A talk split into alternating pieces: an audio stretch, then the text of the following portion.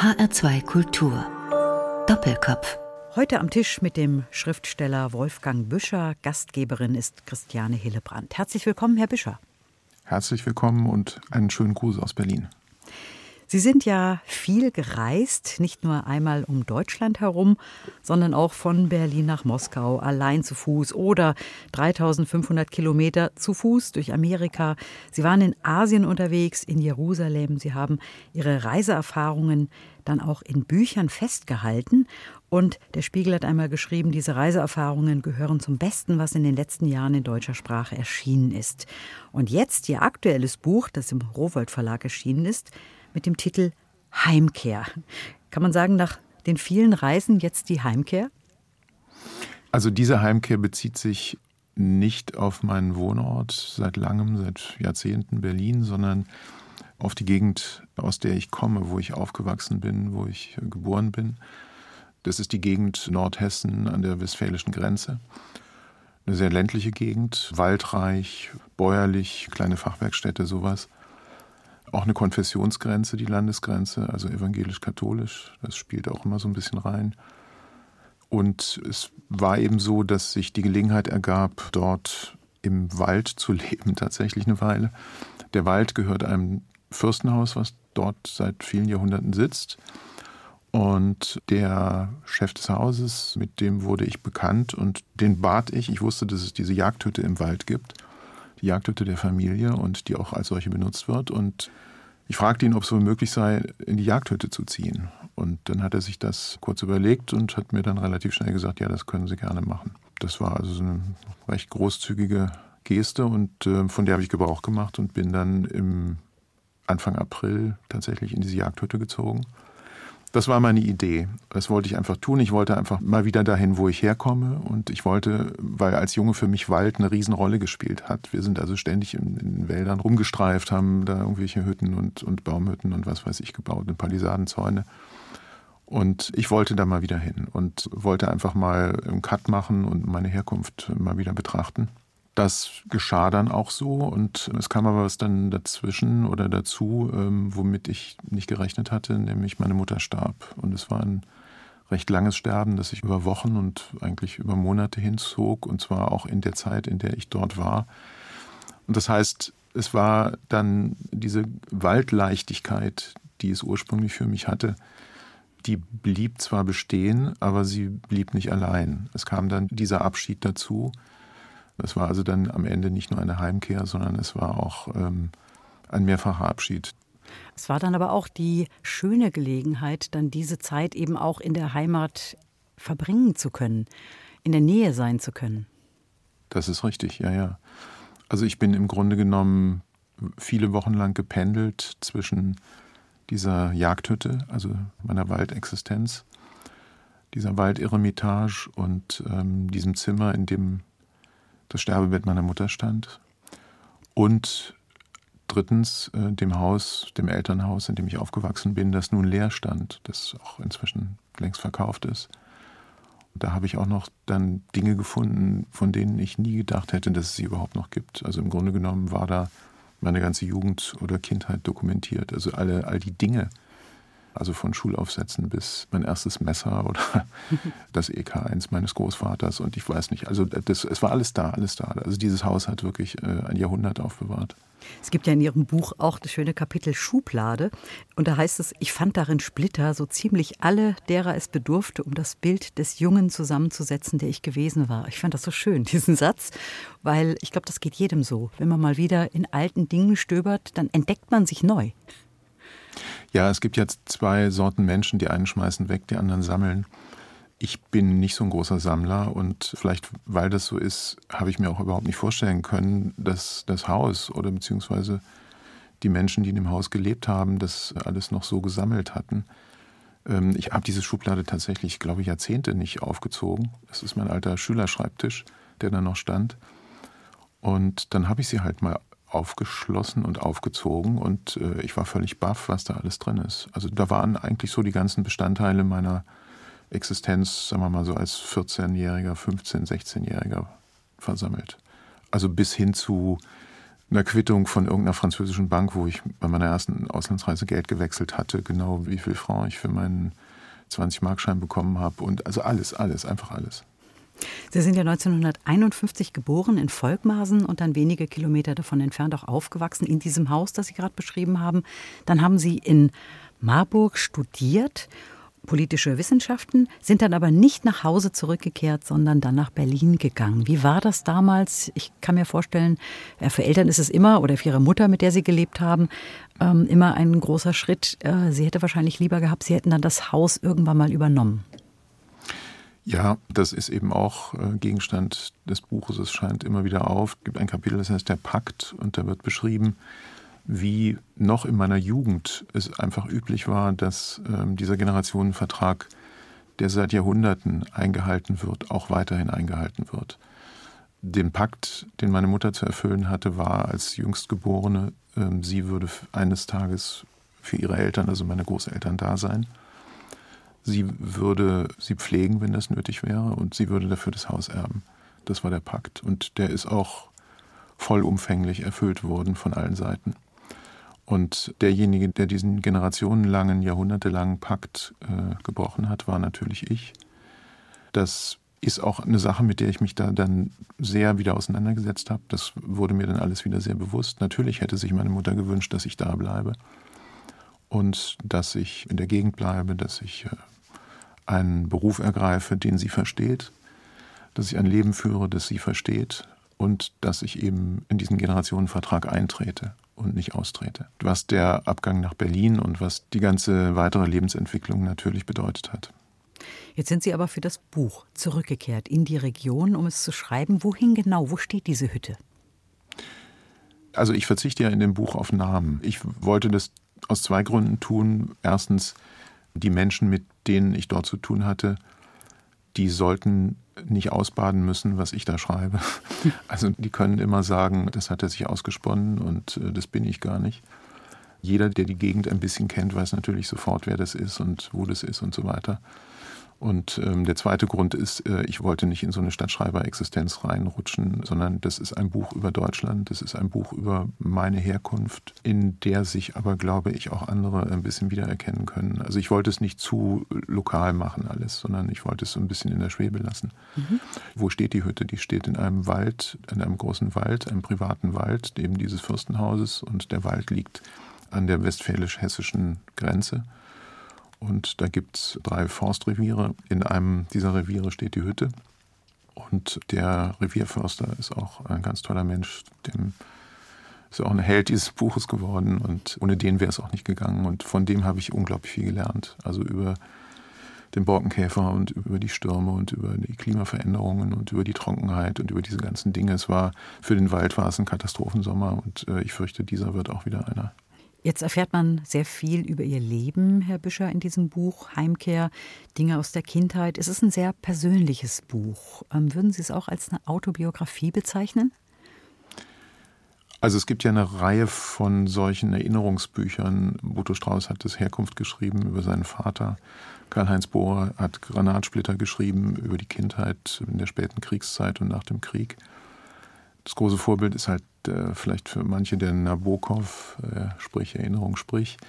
Das sind reine, pure Erinnerungsbücher. Dieses ist kein pures Erinnerungsbuch, sondern es ist ja auch ein Buch, was hier in der Gegenwart spielt und stattfindet, was aber von Erinnerungen durchdrungen ist, so würde ich sagen. Insofern ist das was Autobiografisches auch, klar, klar, mhm. natürlich. Ähm, und es ist auch sicherlich das persönlichste Buch, was ich je geschrieben habe. Habe auch ein bisschen Manschetten davor gehabt. In meinen Büchern gibt es ja immer das Ich das Ich, das irgendwo hinwandert oder sich irgendwo aufhält, ein paar Monate lang und davon erzählt. Dieses Ich steht in den Büchern nicht drin, weil ich so schrecklich gerne Ich sage, ich, ich, ich sage dauernd, sondern weil es gar nicht anders geht. Es muss ja dramaturgisch, es muss ja einen Erzähler geben und ist natürlicherweise der, der dort war und es erlebt hat und es aufschreibt. Es geht nicht ohne Ich. Aber dieses Ich ist, ist nicht im großen, ausgebreiteten, emphatischen Sinne meine Person, die sich da dauernd erzählt und breit macht, sondern es ist einfach der Erzähler dieser Reise oder der Erzähler dieses Aufenthaltes, meinetwegen in Jerusalem. In diesem Buch ist es tatsächlich anders. In diesem Buch bin ich das wirklich. Es ist wirklich dieses Ich. Es geht auch um dieses Ich zum Teil. Es geht um Herkunft, um Erinnerung, um diese Heimkehr, um Heimkehr und Abschied, ja. Mhm. Ja, es geht um Herkunft und es geht ja auch ein bisschen um Heimat. Jetzt gibt es auch einen schönen Satz in Ihrem Buch, da heißt es, Heimat gibt es im physischen nicht. Was ist für Sie Heimat? Spielt sich Heimat im Kopf ab? Na, ich denke schon, dass wir alle so unsere Prägungen haben. Es ist erstaunlich, wenn man Kinder hat, sieht man, die kommen ja mit so einem kleinen Gepäck auf die Welt, also mit so einem kleinen Rucksack von Eigenarten, Besonderheiten. Das heißt, wir bringen irgendwas mit, das wächst nicht aus dem Boden heraus, auf dem wir stehen und auf dem wir geboren werden. Aber von diesem Boden, auf dem wir geboren werden und aufwachsen, nehmen wir auch was mit. Die Gegend, aus der ich komme, ist äh, eine sehr karge Gegend. Ich erinnere mich als Junge, wenn in der Hessenschau die Magnolienblüte an der Bergstraße gezeigt wurde, so im März oder im frühen April, dann war bei uns noch strenger Winter. Und da habe ich mich immer nach dem Süden gesehnt, also nach Südhessen. Der Süden war, war für mich Südhessen. Bei uns war, das war Zuckerrübenland, Wälder, Jagd, Kartoffelernten. Diese Kargheit, diese Derbheit, diese gewisse Grobheit auch, diese gewisse Härte, die dieses Land hat, aus dem ich komme, ich glaube, die steckt auch in mir drin. Also die habe ich schon auch mitgenommen. Man geht da nicht durch völlig unberührt davon. Das nimmt man schon mit. Wolfgang Büscher, machen wir eine erste Musik. Sie haben sich Musik gewünscht von Paco de Lucia. Entre dos Aguas haben wir da ausgewählt. Warum diese Musik? Das ist für mich mit einer Erinnerung verbunden an meine erste tatsächliche Reise in den Süden als, äh, als junger Mensch. Am Frankfurter Hauptbahnhof fuhr damals ein Gastarbeiterbus nach Barcelona ab. Und da bin ich eines Tages mitgefahren und also ich war der einzige äh, Deutsche und auch der einzige junge Mensch da drin. Das andere waren eben spanische Gastarbeiter. Es war vollgepackt mit Gepäck. Und eine sehr starke Erinnerung an diese Busfahrt ist, es ging also über Kehl, über die Brücke, über Besançon und äh, weiter runter nach Südfrankreich. War dann eine Fahrt bei Nacht. Also der Bus fuhr, glaube ich, nachmittags um drei in Frankfurt los. So, und dann war Nacht und dann kamen wir so Richtung Provence und dann waren die Fenster auf im Bus und es war ganz dunkel, man sah Sternenhimmel und plötzlich habe ich den Süden gerochen und ähm, es roch einfach anders und die, Luft war eine andere. Und irgendwann dämmerte der Morgen und äh, ich sah dann auch den Süden und wir wiehelten irgendwo am Meer und bin dann ins Wasser gerannt und so. Und das war mein erstes wirklich sinnlich physisches Erleben des Südens und der Andersartigkeit des Südens, nach der ich mich immer so ein bisschen gesehnt hatte. Und damit hängt diese ganze Musik zusammen, ja. Die beschwört es herauf. Und noch südlicher als Südhessen. ja, ein bisschen südlicher, ja.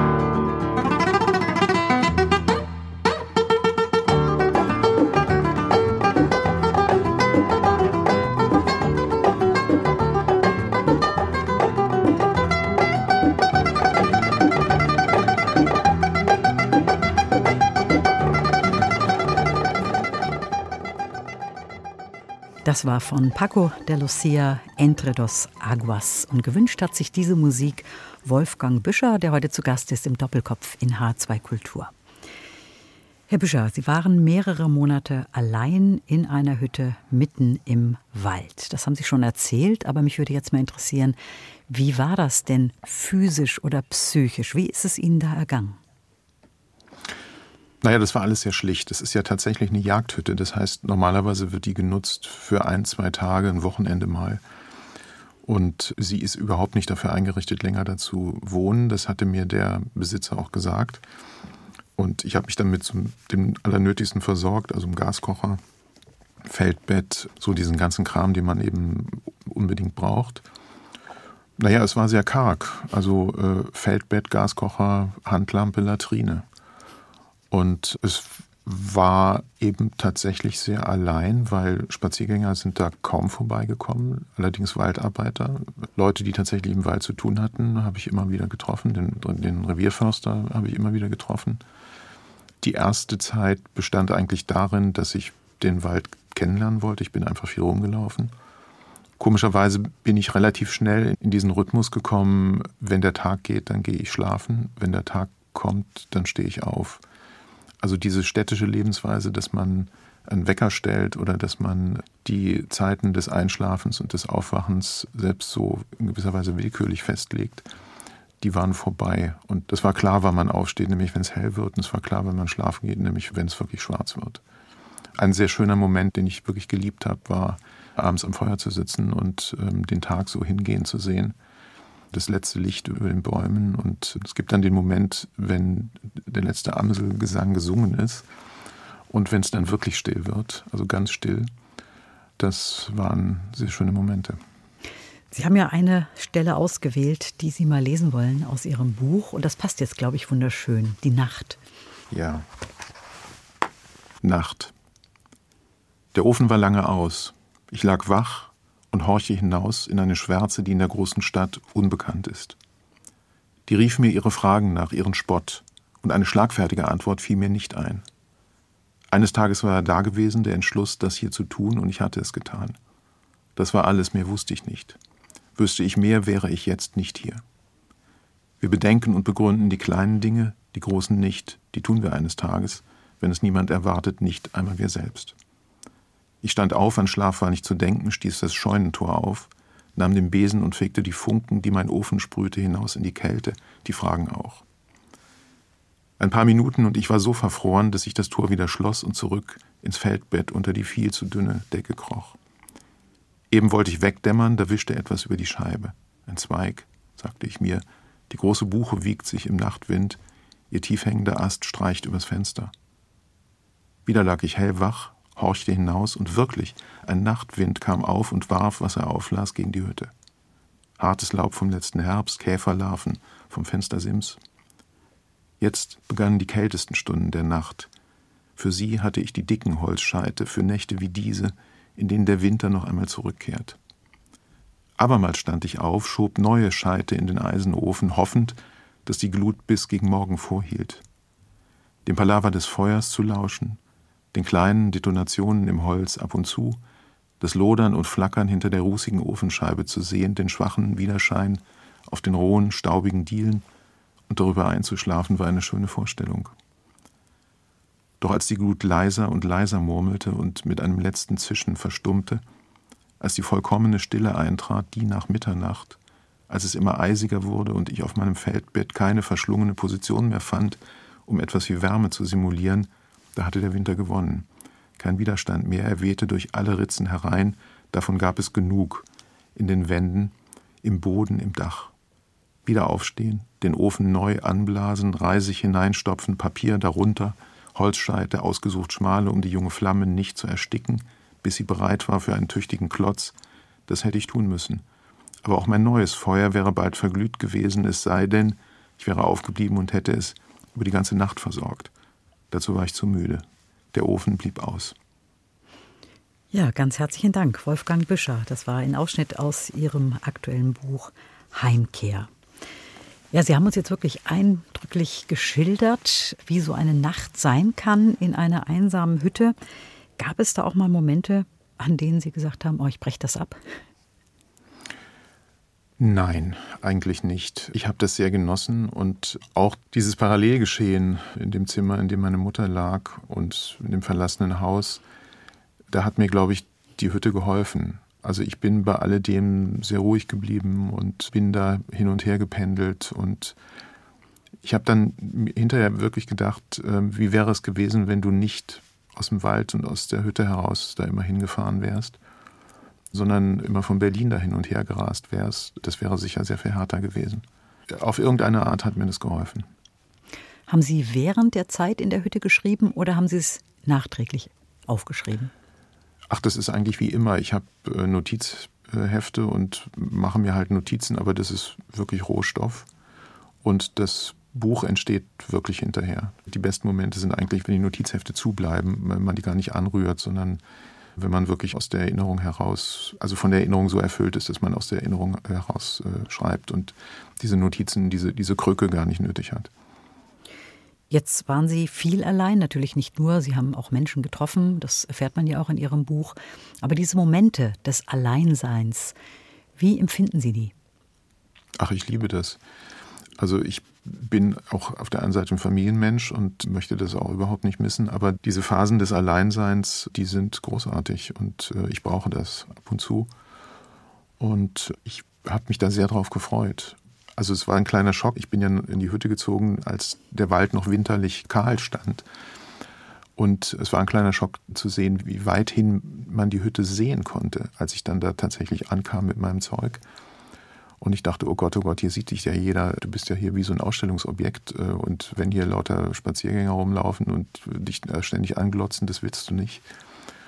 Und der Förster, dem ich das sagte, der lachte nur und sagte, machen Sie sich mal keine Sorgen, Sie werden hier die schönste Einsamkeit finden, die Sie sich nur vorstellen können. Es gibt hier keine Spaziergänger, weil wir haben das extra so angelegt, dass es keine Rundwege gibt. Und die Stadtleute, die wollen immer Rundwege, die wollen eine halbe Stunde einen Rundweg und dann ist gut. Und sowas gibt es hier bei uns nicht. Deswegen gibt es hier auch keine Menschen. Ich kann mir vorstellen, dass Sie dann auch den Verlauf der Jahreszeiten ganz intensiv erlebt haben. Ja, ja, also wie gesagt, als ich reinzog, die Nächte waren wirklich noch sehr kalt, gegen um 0 Grad. Also ich habe tüchtig gefroren und der Wald war noch sehr kahl, sehr winterlich, sehr durchsichtig. Und es war dann tatsächlich so, von Karfreitag auf Ostersamstag detonierte der Wald. Also der war im Grunde genommen nach einer Nacht grün und die Hütte war über Nacht verschwunden. Die war nicht mehr sichtbar. Es sind dann Leute manchmal daran vorbeigegangen und haben mich gar nicht bemerkt. Hm, das ist bestimmt also ja sehr eindrucksvoll, wenn Sie das so beschreiben. Sie suchen nach der Stille in so einer Hütte monatelang allein. Es gab ja vorher auch schon sehr, sehr viele extreme Situationen in Ihrem Leben, auch im Rahmen der Wanderungen, also zu Fuß durch Amerika oder einmal um Deutschland herum solche Grenzerfahrungen, ähm, ist das wichtig für Sie? Also brauchen Sie das auch, vielleicht auch als Inspiration für Schreiben?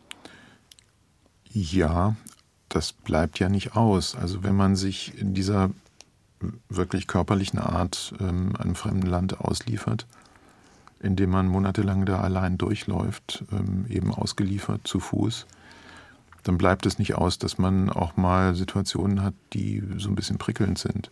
Das kann ich jetzt hierfür so nicht sagen. Also zu Fuß durch Russland oder durch den mittleren Westen der USA zu laufen, ist, was das jetzt angeht, ist einfach was anderes als äh, in Nordhessen im Wald zu sitzen.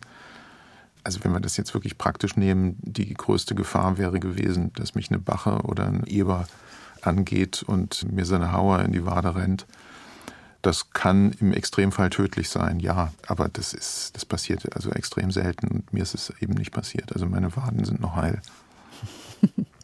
Ja, aber bei den Reisen, um nochmal auf diese Reisen vielleicht zu sprechen zu kommen, ähm, Sie haben ja wirklich viele, viele, viele Länder bereist, viele Kulturen kennengelernt. Es ist jetzt wahrscheinlich nicht zu beantworten, aber ähm, welche, welches Land oder welche Menschen haben Sie am meisten beeindruckt? Hm. Die, die mir geholfen haben. Also die, die freundlich zu mir waren. Und davon gab es eine Menge, überall.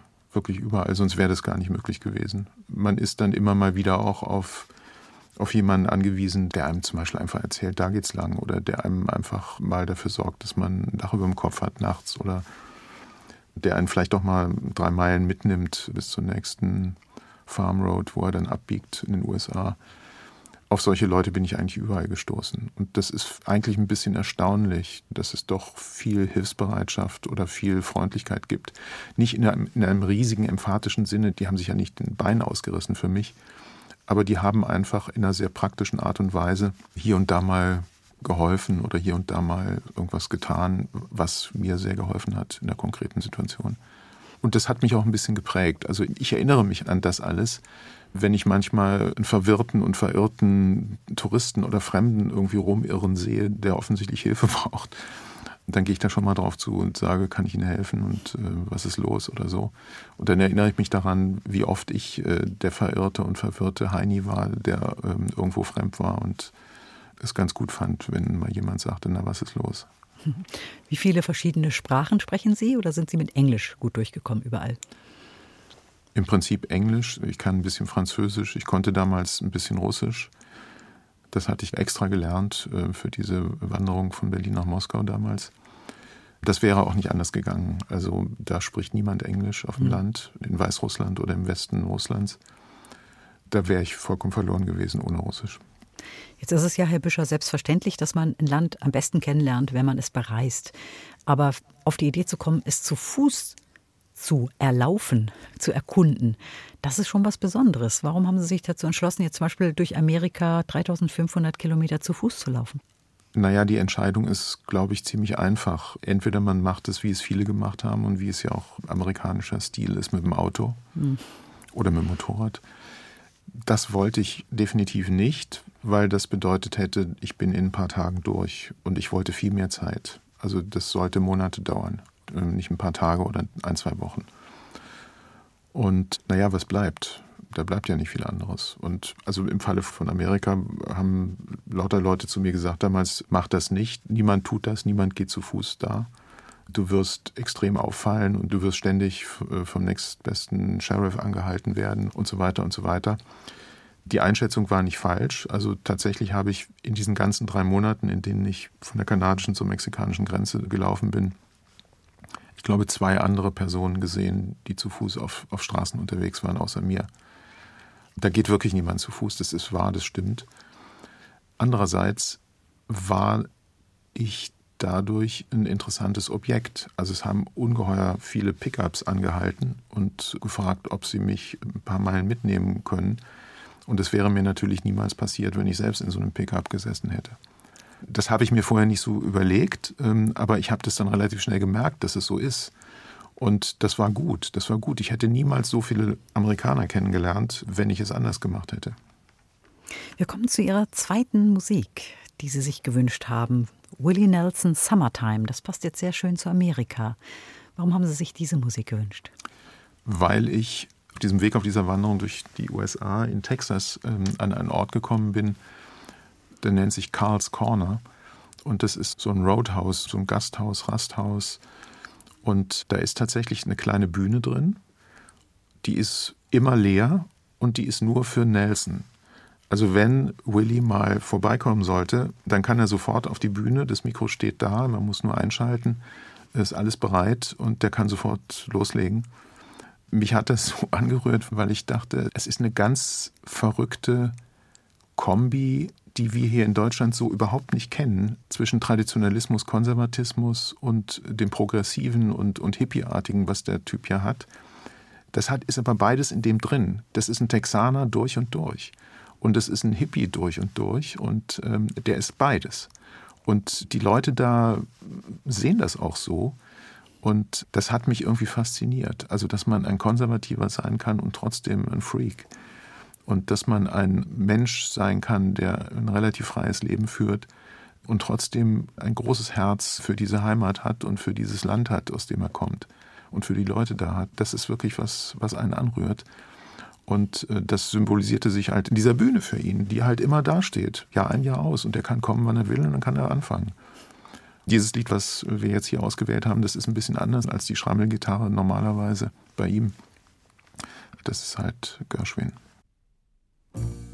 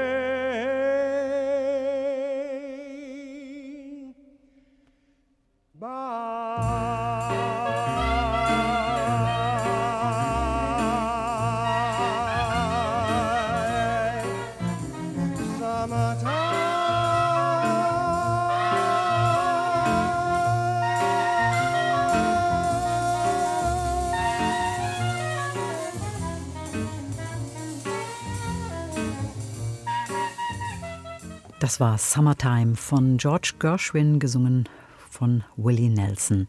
Und gewünscht hat sich diese Musik Wolfgang Büscher. Sie hören den Doppelkopf in H2 Kultur. Wolfgang Büscher ist heute zu Gast im Doppelkopf. Und wir haben gesprochen über sein Buch Heimkehr, das jetzt erschienen ist, der Bürowold Verlag, aber auch über die anderen Reisebücher, zumindest mal angerissen, die Sie geschrieben haben, Herr Büscher. Eben haben wir über Amerika gesprochen, Ihre Erfahrungen in diesem Land. Sie sind aber auch nicht nur unterwegs, Fernreisender, sondern Sie sind auch zum Beispiel Autor und Reporter bei der Weltgruppe. Sie haben für viele Tageszeitungen geschrieben, vor allem Reportagen, aber auch Porträts. Ist es diese Vielfalt, die Sie auch lieben und brauchen? Na, ich habe das ja immer doch recht strikt getrennt. Also die Bücher und die äh, journalistischen Bemühungen. Ich habe das deswegen so getrennt, weil erstens ganz praktisch, weil ich nicht, wenn ich irgendwo zu Fuß unterwegs bin, in Weißrussland oder in Asien oder in, in den äh, mittleren Westen der USA, einen Anruf von der Redaktion kriegen will, äh, kannst du mal, du, da ist gerade was passiert und da, du bist doch gerade da und kannst du da nicht mal. Also das durfte auf keinen Fall geschehen. Also ich musste da wirklich raus. Ich bin dann auch wirklich rausgegangen. Ich habe dann auch auf eigene Faust mich finanziert und war dann einfach für ein halbes oder dreiviertel Jahr wirklich aus all dem ganz raus.